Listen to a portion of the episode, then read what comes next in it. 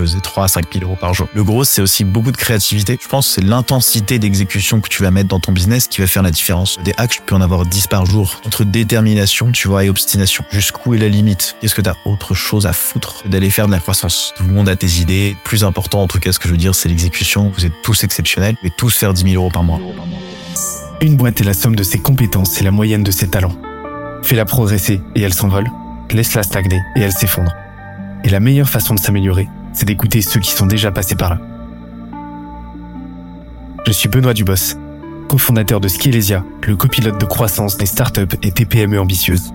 Ensemble, nous allons partir à la découverte des plus belles réussites entrepreneuriales, avec un objectif, comprendre comment créer et développer une boîte de façon saine, rapide et durable. Au programme, des réussites, des échecs, des méthodes, et surtout, des tonnes d'apprentissages à appliquer le jour même sur ton projet. Alors prépare de quoi noter, et surtout, attention à la branche.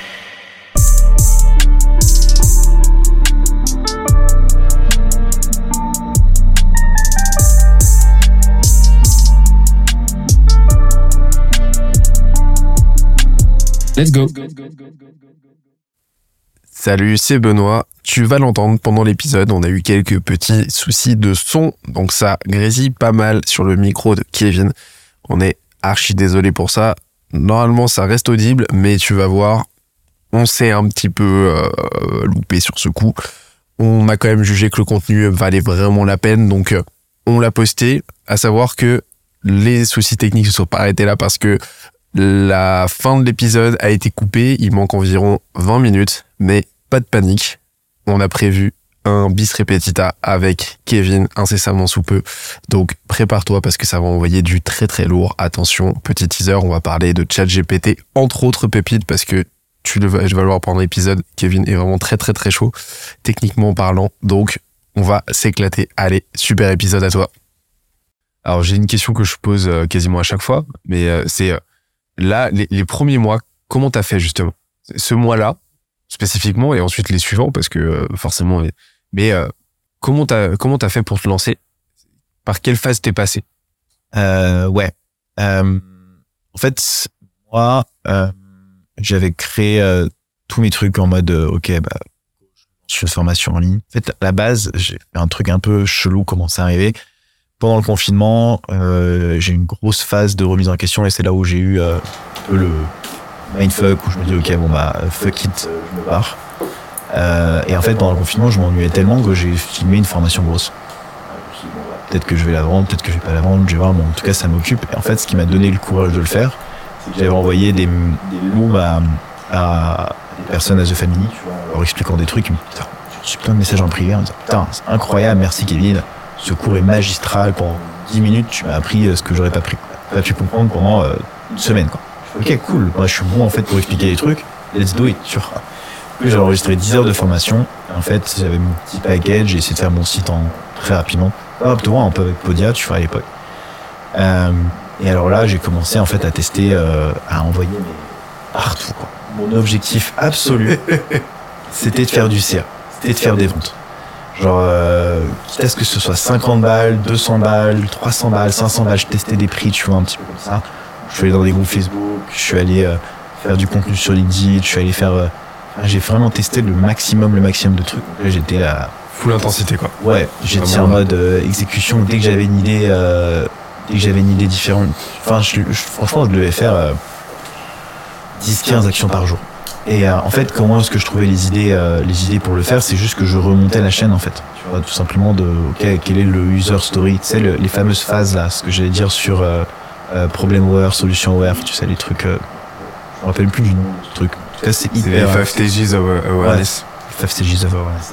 Bah, regardez sur internet. Ceux qui peuvent regarder, c'est hyper intéressant parce fait, que moi, Ouais, il y a cinq étapes qui en fait c'est les cinq niveaux de conscience euh, de, de tes clients potentiels vis-à-vis bah de euh, vis-à-vis de euh, ce que tu as potentiellement à leur vendre. Donc euh, est-ce qu'ils en sont conscients? Oui non déjà. Est-ce qu'ils sont conscients de qu'ils ont le problème? Oui non. Est-ce qu'ils sont conscients que ton produit existe? Oui non. Est-ce que euh, est-ce que euh, et, et en gros tu as cinq étapes comme ça. Euh, on fera un petit euh, insert et, euh, et en fait ça te permet de comprendre justement à quelle typologie d'audience tu t'adresses et ça te permet de calibrer tes actions et ton discours en fonction quoi c'est ça. Exactement. Et en fait, juste de voir ce framework, ça te donne plein d'idées de contenu différents à faire. Donc moi, j'ai juste bombardé. J'ai fait des recherches Google. J'essaie de, de revenir sur toute la user journée de mon prospect. Ce qui est assez très, ce qui est très naturel à faire, en fait. La première chose, tu regardes, OK, ok, tu fais du reverse engineering sur tes concurrents, tu regardes les trucs qu'ils ont fait, Ouais. il y a des podcasts, il y a des vidéos YouTube, il y a des trucs, il y a des machins. OK, bon, alors, intuition une, go, go, go, go, go, tu fais un plan d'action, tu testes. Tu vois, j'ai lancé ma chaîne YouTube dès jour 1 parce que je savais qu'As The Family, c'est le truc qui fonctionnait. C'est les expériences passées qui t'aident énormément, tu vois, de savoir ce qui fonctionne et ce qui fonctionne pas. Je savais qu'il fallait récupérer des emails, tu vois. Euh, des jours 1 aussi, je savais qu'il fallait créer une communauté, donc j'ai fait un groupe Facebook aussi. Euh, je savais qu'il fallait euh, ramener les gens en fait, tu vois, dans ton univers, dans ton écosystème, parce que c'est toujours euh, jamais, c'est rare que quelqu'un, tu vois, genre, euh, dis ouais, vas-y, tu veux m'acheter, paye, quoi. tu vois, en fait, ça arrive jamais, donc il faut, faut forcément éduquer et faire passer ton prospect dans un tunnel, quoi. Euh, et du coup, ça dépend du niveau de stage qu'il est. Mais tu vois, j'essaie aussi, bah, tu vois, de voir ce que tu faisais toi aussi, parce que forcément, j'étais tombé sur toi à l'époque voir les contenus que tu créais parce que forcément il y avait beaucoup autour de ce que tu faisais euh, et en fait euh, à force de faire ça j'ai eu énormément d'intrants énormément de techniques j'ai testé plein de trucs plein de trucs qui ont foiré de ouf euh, mais j'ai aussi ça c'est le truc plus exécution mais j'ai aussi passé euh, 20% de mon temps à essayer de créer des des euh, j'appelle ça des encres mais en fait de positionner mon site comme une référence Ok. tu vois, très rapidement en termes de SEO par exemple je passais ouais. euh, une heure deux heures par jour sur euh, mon SEO si, ouais. Et ben déjà, déjà dans ton titre, c'était, euh, c'était stylé. Ouais. Dans, dans ton URL, pardon. Mais Formation alors ça c'est marrant parce que en growth fait, mais je suis très mauvais pour trouver les noms de boîtes et en fait j'avais juste aucune idée. Et ça c'est en fait, c'est- tu vois rien que tu me disais que quand je me vois si professionnalise, je suis nul. Mais vraiment typiquement ça, ça vient jusqu'à mon nom de domaine quoi. Genre en fait je ne savais pas quoi mettre. Genre je voulais Ah, mais mettre c'est Kevin bon, d'un point de vue SEO, par contre, c'est golden, quoi. Ouais, je sais. En vrai, franchement, j'y suis allé, je savais même pas, tu vois. Je me suis dit, bon, vas-y, peut-être que ça a marché. Mais ouais, je suis d'accord avec toi. Après, en termes de taux de clic, je sais pas si, c'est- enfin, ouais, bref. Ouais, si, c'est, c'est, c'est, je pense que ça change quelque chose, ouais, ça, change peut-être quelque chose. Après, vrai, avec les personnes que j'ai accompagnées, le SEO, c'est pareil, tu vois, je testais plein, plein, plein, plein, plein de trucs, plein d'actions. Et c'est ce que je me suis dit en, allez, en un mois, j'étais en première page sur Google. Euh, en un mois et demi, j'étais devant euh, The Family, tu vois. Et en fait, c'est juste que, et je pense, alors je sais pas si c'est mon nom de domaine, mais je pense, euh, j'ai lancé, j'ai fait un document dans ma formation d'ailleurs qui explique étape par étape toutes les actions que j'ai menées pour pouvoir être en première position sur Google.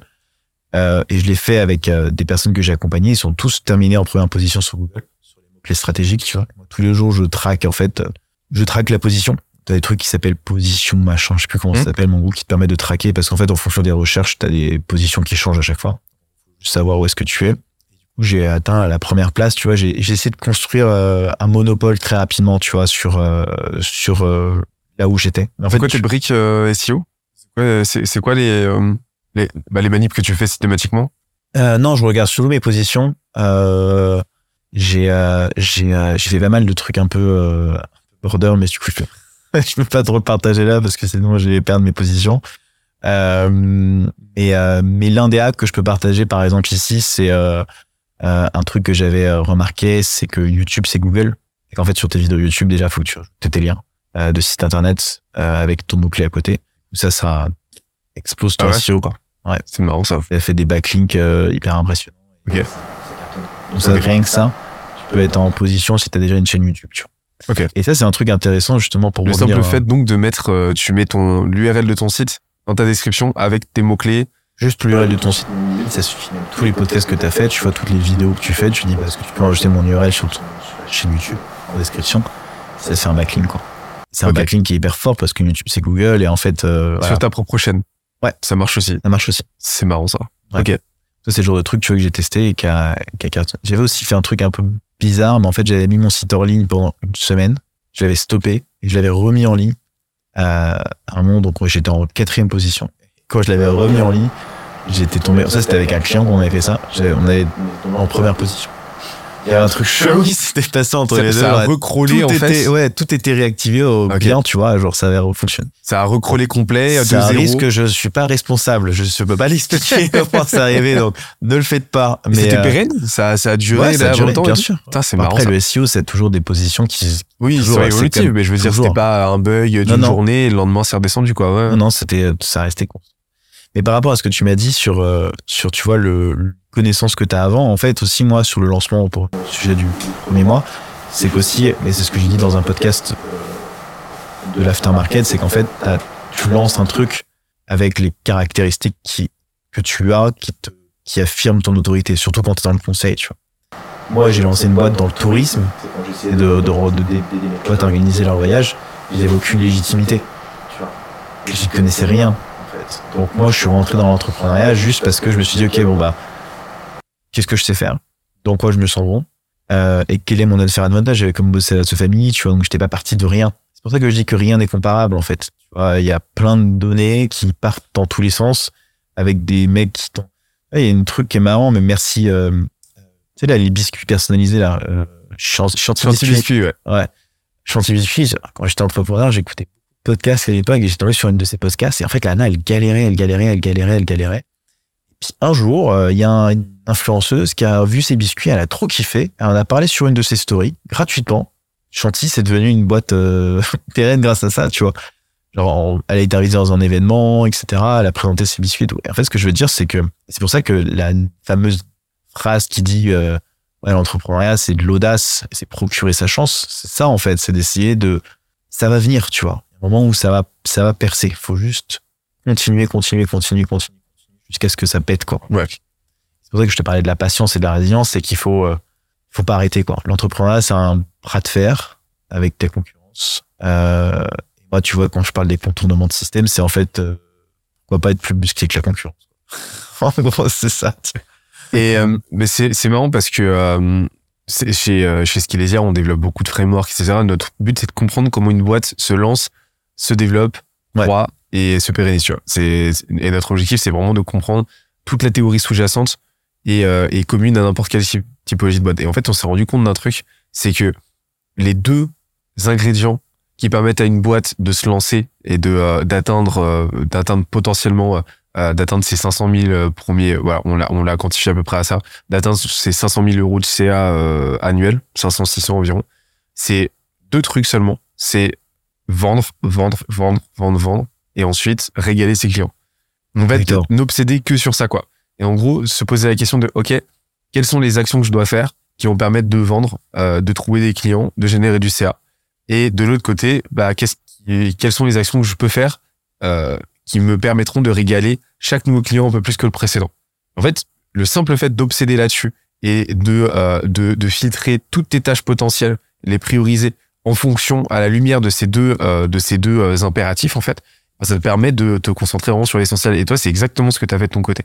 Et en fait, ça t'a permis de lancer un autre truc qui s'appelle, qu'on appelle la, la, la Product Market Fit, euh, Fit Flywheel. Parce que tu sais, le product market fit, c'est pas un truc euh, binaire en mode tu l'as, tu l'as pas, c'est quelque chose d'incrémental. Et en fait, t'as pu lancer le truc en trois parties. Donc déjà un go-to-market. Donc t'attaques ton marché comme un bourrin, bah tu vends, tu vends, tu vends, tu vends. Ça te permet de générer du, du, chiffre. Donc des clients, donc du cash flow, tu peux réinvestir et ainsi de suite, mais aussi de la data, du feedback sur euh, l'utilisation, euh, sur euh, les attentes de tes, de, tes clients, de tes prospects, pourquoi ça close, pourquoi ça close pas. Tu processes tout ça et ça, ça te permet de générer de l'amélioration continue. Donc, dans ta façon d'adresser ton marché, dans ta façon de vendre, dans ce que tu vends et dans ta façon de régaler tes clients. Et en fait, ça tourne, ça tourne, ça tourne. Façon, et ça te permet de façon incrémentale à chaque révolution du cycle de, euh, de renforcer ton dans ton PMF et, euh, et de faire en sorte que ça devienne toujours plus facile de vendre, euh, toujours plus cher parce que tu régales toujours plus tes clients. Donc, ils en parlent toujours plus autour d'eux et. Et toi, tu t'es, t'es revenu intuitivement à l'essentiel et tu t'es dit, OK, comment est-ce que juste je peux vendre comme un gros bourrin, j'y vais. De toute façon, je n'ai que ça à faire de pertinent aujourd'hui, quoi. Et ça a payé. Totalement. Bah, tu vois, c'est ce que je disais sur les frameworks en l'occurrence. En fait, moi, je suis rentré dans les frameworks en fait, en, c'est pour ça que c'est la, pour moi, un, un entrepreneur euh, qui va durer sur le long terme. Parce que les buzz, ça se tasse énormément. Tu vois, il y a un moment où c'est extrêmement difficile, par exemple, de conserver son buzz. Euh, de forcément, tu te trompes. Ah, Quand tu vois avec FTX, le mec était milliardaire et pff, zéro maintenant, tu vois. Ce que je veux dire, c'est qu'en fait, ça fait mal, tu vois. Comme FTX maintenant- ou FBI, quoi. Ouais, c'est clair. En fait, le plus difficile, c'est, tu vois, de observer sur le long terme, en fait, tout ça et de se dire, en fait, combien, comment je peux être encore vivant dans les dix prochaines années. Et, euh, et en fait, c'est pour ça que je te dis au début, si tu te remets pas en question sur tous les trucs que tu fais au quotidien, si tu sais pas tout le temps d'améliorer, d'être focus sur résultat client à chaque fois, euh, tu arriveras jamais, tu vois. Et je pense que tu as une grosse part psychologique dans ce que tu viens de dire aussi. Quand tu te réveilles le matin, et moi, c'est ce que je dis aux gens, euh, en fait, quand même les gens me disent, mais tu sais, j'ai pas autre chose à faire que de m'occuper du gros dans ma boîte, qu'est-ce que t'as autre chose à foutre que d'aller faire de la croissance, tu vois?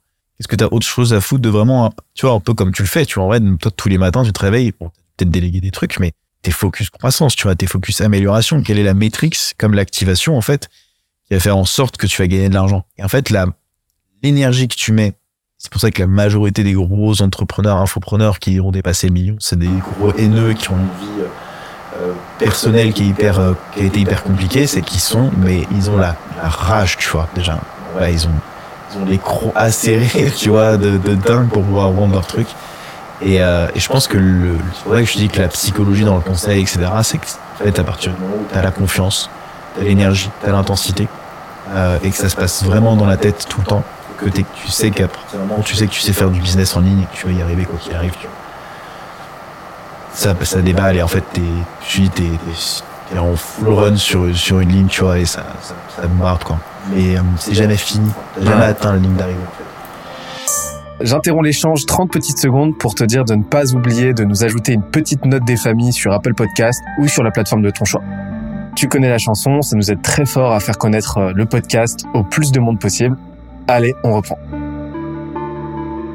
Mais, mais justement, c'est super important de mettre un petit peu tes garde-fous, de savoir pourquoi tu te bats, quoi. Que tu parlais tout à l'heure que t'as très très vite fait de jouer la guerre du chiffre au détriment bah, de ce qui fait vraiment ton. C'est très grisant en fait. Euh, C'est très grisant quand tu vois l'argent qui commence à rentrer, les clients qui rentrent, euh, etc. Euh, C'est très très facile de te défocus et, euh, et d'avoir tendance à, te laisser absorber par ça quoi. Et euh, ça fait plusieurs fois, ça, ça, fait, bah tu parles assez souvent de la concurrence, tu vois dans tes contenus, dans, on en parlera d'ailleurs tout à l'heure de, de la façon dont tu fais tes contenus, mais tu parles assez souvent de la concurrence. Euh, ça m'intéresse qu'on on creuse un petit peu cette partie-là. Quelle est ta vision de la concurrence? Ouais. Euh, et, euh, et euh, et pourquoi c'est euh, pourquoi c'est un verbatim aussi important aujourd'hui dans ta proposition de valeur et dans dans tout ce que tu déploies quoi? Ouais, bah, en fait, euh, il y a beaucoup de gens qui disent oui, il faut pas regarder la concurrence, mais en fait, la concurrence, elle fait partie de ton marché. Euh, et en fait, ta concurrence augmente ton marché. Donc, en vrai, elle est pas malsaine. Elle est même plutôt positive pour toi, final, parce qu'elle va faire que augmenter la masse du gâteau, quoi. Enfin, c'est ce que tout le monde. En tout cas. En revanche, ton objectif, c'est d'être une évidence par rapport au marché dans lequel tu évolues, par rapport à toute la concurrence qui évolue autour de toi. Donc, en fait, euh, c'est forcément c'est la position de leader quoi winner takes all et, euh, en fait ton objectif c'est de faire en sorte encore une fois l'histoire du produit le meilleur produit par rapport à la concurrence c'est à dire que quand tu as quelqu'un au téléphone en fait tu sais que quoi qu'il arrive toi les skills que tu vas lui donner elles seront meilleures que les autres faire l'extra mile c'est ce que tu dis en fait avec euh, avec tes clients tu vois c'est ce que tu fais c'est l'extra mile en fait le truc qui va faire que ok bah voilà c'est ça que tu vas avoir en plus par rapport à toutes les autres c'est la première chose. Donc, c'est de faire le produit le meilleur possible. En fait, il n'y a pas sur la concurrence. En fait, ça, tu vois, tu sens la pression un peu, tu vois, il dit, ah, ça me tente, mais c'est pas, machin. Deuxième chose, c'est l'idée, euh, je pense, de, de la sca- scalabilité de ton offre, tu vois. Euh, on parlait de la trésorerie, mais en vrai, aujourd'hui, euh, le marché de la formation et des OPCO, des CPF, euh, est un peu en down. Je pense que la concurrence, elle est un peu aussi en down, c'est la capacité euh, de pouvoir gérer son flux de trésorerie, gérer son, son argent, gérer ses sorties, gérer ses entrées. Ouais, c'est sous-estimé dans l'entrepreneuriat, mais c'est hyper important. C'est pour ça qu'il faut se faire payer avant, faut recevoir les factures, etc. Et, euh, et en fait, euh, en fait, il y a aussi la dernière chose, je pense que c'est le positionnement par rapport à toute la concurrence, tu vois. Qui tu es par rapport à tout ce qu'il y a autour de toi. Comment est-ce que tu résous le problème? Parce que peut-être toujours de la même manière, genre, tu t'as les taxis, t'as les Uber, quoi. En fait, euh, ok, bah, pourquoi tu prends les taxis, pourquoi tu prends les Uber? Tu viennes une évidence et que tu simplifies encore une fois le passage à l'action par rapport à la concurrence. C'est-à-dire, en fait, mes concurrents, c'est pas que euh, les gens qui font du gros hacking, c'est aussi maintenant les gens qui font des formations entrepreneuriales, tu vois. C'est à peu près tout le monde, quoi. Comment est-ce que je deviens la personne qui shine par rapport à toutes ces gens, toutes ces personnes-là? Il faut que je trouve des variables et que je trouve des éléments de de- d'évidence pour que la personne se dise, ok. euh, mais ça, tu le, tu le gagnes que quand t'as un bon produit, tu vois. Mais- Encore une fois, c'est- enfin, puis euh, et puis c'est, c'est encore une fois, c'est une, pour moi, c'est un travail sur le long terme, tu vois. La formation, c'est pas un truc qui arrive comme ça. Euh, Yomi Denzel, en vrai, euh, moi, c'est une exception de dingue. Après, je sais pas ses chiffres des mois, suivants, mais je pense, c'est mon humble avis, qu'à un moment, ça va, se- tu vois, genre, il a fait un énorme buzz. Le buzz, il a du mal à descendre un petit peu. C'est extraordinaire. hein. J'adore ce mec. euh, Pour son âge, c'est ouf ce qu'il a fait. Ça va être- tu vois, ça va être dur de conserver sa place de notoriété. Je sais pas ce que vaut sa formation. Elle a l'air d'être bien, etc. Mais si t'as une formation de merde à ce moment-là, en fait, t'es mort, tu vois. Ton marché, tu t'es enrichi hyper rapidement, mais en fait, ta descente, elle été aussi rapide. Et en fait, le truc, c'est que la concurrence, il faut la voir comme ça. La concurrence fait beaucoup de conneries. Je veux entendre que sa formation est, est, hein. Ouais. Je l'ai pas faite, mais apparemment, elle est, elle Bah, on va heureusement, parce que sinon il aurait été, euh, tu vois, ce serait déjà terminé pour lui. En fait, euh, c'est pour ça que tu disais l'acquisition. Enfin, l'acquisition c'est important, mais en fait, tu peux descendre aussi vite que t'es monté, quoi. Ah bah complètement. Et c'est le problème de garder par rapport à la concurrence, parce qu'il y a pas mal de concurrents qui vont se péter la gueule sur la route, tu vois. Ils vont abandonner, machin, etc. C'est ça qu'il faut, moi je me dis, je me mets souvent dans un tunnel, en fait. Tu vois, Là, t'as l'impression que je regarde la concurrence, mais je la regarde pratiquement pas. Juste dans mon tunnel, je fais mes trucs, euh, je me pose pas plus de questions que ça, genre, je- j'améliore mon offre, j'ai le problème que je veux répondre. J'ai des intuitions, tu vois. Et je sens, en revanche, que parfois j'ai mis en place des trucs dans mes offres, euh, qui ont été repris par la concurrence, tu vois. Parce qu'ils ont senti que moi, mon closing, j'ai eu pendant euh, quelques mois un élément de ma formation. Forcément, les gens qui font des benchmarks sont allés dire à la concurrence, ouais, mais Kevin, il a ça, hein, hein. ok, bon, bah, la concurrence a fait la- a pris la décision de le faire aussi. Et, euh, C'est un bon signal. ce qui est un bon signal, ouais. Du coup, ça m'a, ça m'a fait chier parce que du coup, ça, c'est un peu, c'était un peu plus difficile de closer. Mais, euh, ouais, même l'époque, tu vois, pour revenir à l'époque de Germinal, euh, c'était un moment difficile quand même aussi, un moment pour moi aussi, parce que ça arrivait en mode euh, gros buzz, euh, tous les autres entrepreneurs étaient au, étaient au top. Et voilà, il faut réussir à anticiper tout ça, tu vois, et à retravailler sur ton offre et son positionnement, quoi.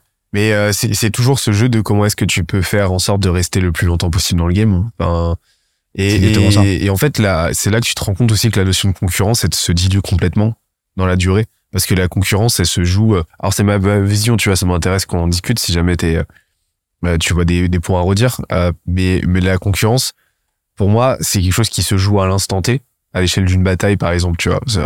À un moment donné, tu peux te battre, être en duel avec quelqu'un, euh, tu peux te battre avec des concurrents pour t'allouer une ressource qui va être bah, le budget de ton client.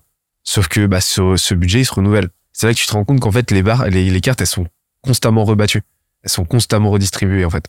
Et, et que, bah, en fait, ce qui va jouer à l'échelle d'une bataille bah, ne va pas être nécessaire- nécessairement une constante sur la durée, euh, sur toute la durée de la guerre, en fait. Et que, en fait, bah, si tu réfléchis dans une échelle de temps à 10 ans, et ben, au final, t'es tout seul dans ton game.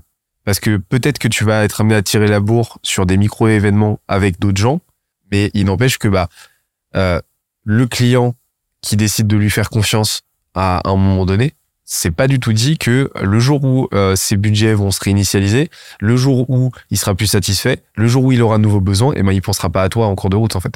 Et c'est là que tu vois que bah dans une logique de, de flux, et ben euh, et ben la, la concurrence en fait elle se elle a tendance à vraiment se diluer jusqu'à en devenir bah euh, dans la très grande majorité des cas très peu pertinente en fait en tant que euh, euh, variable de prise de décision en fait.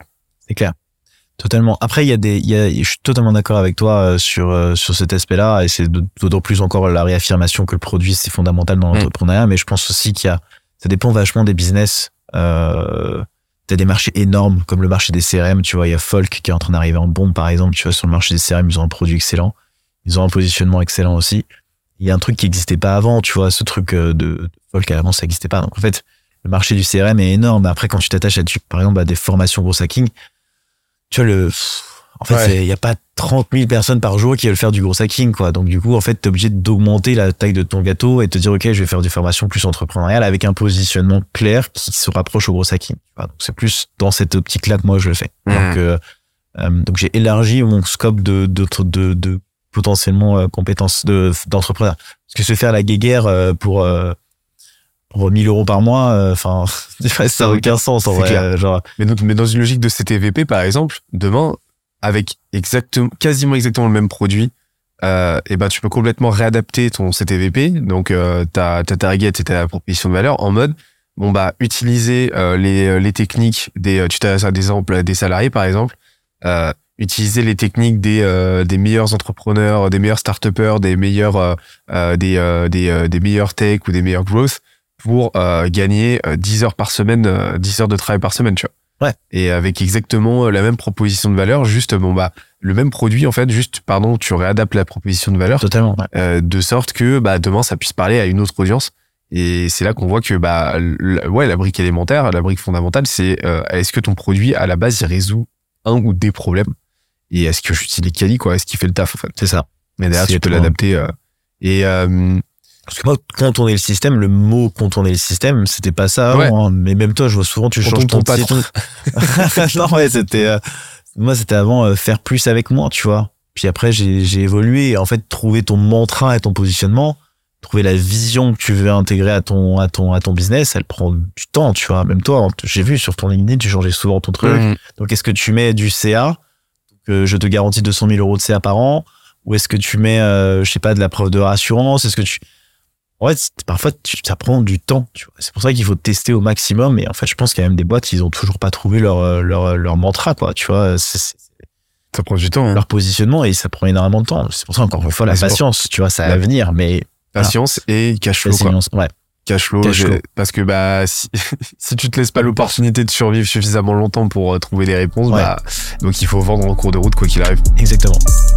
J'espère que l'épisode t'a plu autant que ça nous a plu de l'enregistrer et le produire. Si c'est le cas, oublie pas de nous laisser une petite note et euh, de le faire tourner autour de toi. Ça nous aide énormément à faire connaître le podcast, à nous faire connaître et à prêcher la bonne parole d'une croissance saine, durable et rapide. En attendant le prochain épisode, on se donne rendez-vous sur scalezia.co, s c a l e z i a.co où tu découvriras des cours, des vidéos et des lives en libre accès pour t'aider à faire décoller ta boîte comme jamais. C'est notre promesse, c'est ça qu'on aime faire et on va continuer de le faire. On se dit à très vite. Bye bye.